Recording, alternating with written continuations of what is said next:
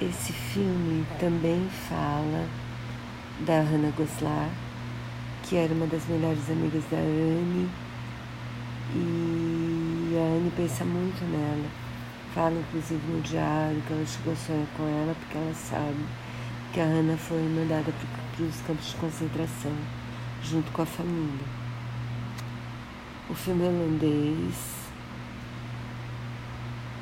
mostra, acho que assim, acho que é bem mais realista em relação ao carinho das duas, uma pela outra, a vida nos campos de concentração, o filme é bem pesado, tanto que eles intercalam algumas cenas da, delas antes e depois da vida nos campos.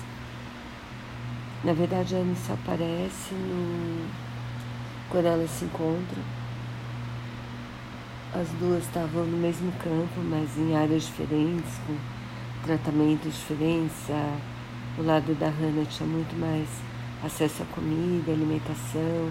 Elas eram melhores, elas eram melhor tratadas, porque na verdade tinha uma possibilidade delas serem trocadas por prisioneiros alemães.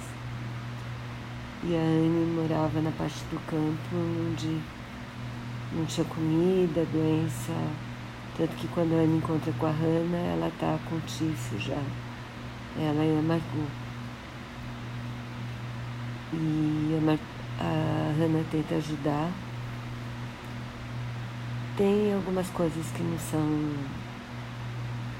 Eles mudaram a história do encontro das duas, mas o encontro aconteceu. A Hannah chegou a levar comida para a Anne, a Anne não conseguiu receber. E a Anne achava que tinha perdido toda a família. E a Ana acaba sobrevivendo.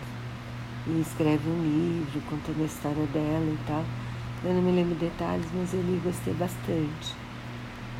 Esse filme eu recomendo, assim, eu acho que dá uma ideia bem melhor do que aconteceu e é muito. É, esse aí dá pra ver, mesmo com não sendo completamente fiel à história das duas, eu acho que esse filme retrata bem a amizade das duas e como foi a vida depois, assim. Recomendo isso.